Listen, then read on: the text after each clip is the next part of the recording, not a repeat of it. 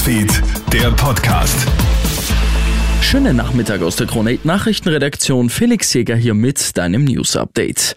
Wie reagieren die Wählerinnen und Wähler auf den Zoff zwischen dem Staatsoberhaupt und dem FPÖ-Chef? Alexander van der Bellen, der ja heute zum zweiten Mal als Bundespräsident angelobt worden ist, hat ja in einem Interview quasi Nein zu einem möglichen Kanzler Herbert Kickel gesagt. Sollte die FPÖ bei der nächsten Nationalratswahl Platz 1 holen, könne sich Kickel jedenfalls nicht sicher sein, den Auftrag zur Regierungsbildung zu bekommen, so van der Bellen. Das könnte dem FPÖ-Chef aber letztlich sogar Rückenwind geben, sagt Politik Berater Thomas Hofer. Das kann natürlich dem Herrn Kickel äh, auch helfen in der Emotionalisierung, in der weiteren von Themen und grundsätzlich sozusagen seiner, seiner Kritik am unter Anführungszeichen System. Das alles kann ihm natürlich insofern in die Hände spielen, weil es seine Zielgruppen einfach noch einmal stärker mobilisiert und emotionalisiert.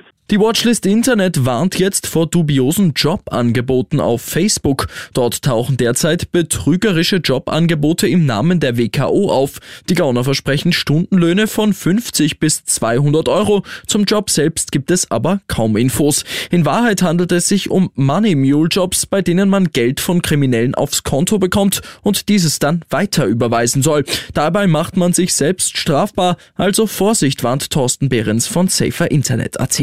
Vorsicht, wenn es wenig Informationen in Stellenausschreibungen gibt oder wenn extrem hohe Löhne angegeben werden für einen Job, wo man nichts können muss oder eben wenn dann im Bewerbungsprozess plötzlich ganz viele Unterlagen verlangt werden, wie zum Beispiel auch Ausweiskopien. Dann vorsichtig sein.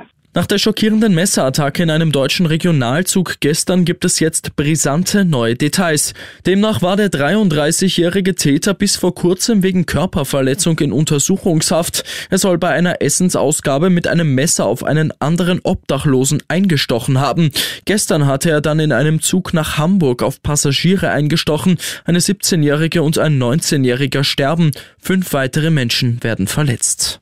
Glühwein statt Sangria. Auf der Ferieninsel Mallorca sieht es aktuell eher aus wie in den Alpen. Nach starkem Schneefall in den letzten Tagen liegt auf der Insel nämlich bis zu einem Meter hoch Schnee. Die winterlichen Temperaturen machen auch den Anwohnern wegen der eher nicht so gut isolierten Häuser zu schaffen. Kein Wunder, sonst kennt man Mallorca ja eher mit Sonnenschein und 30 Grad. Andauern soll das winterliche Wetter noch bis zum Wochenende. Ich wünsche noch einen schönen Abend. Krone Hits, Newsfeed, der Podcast.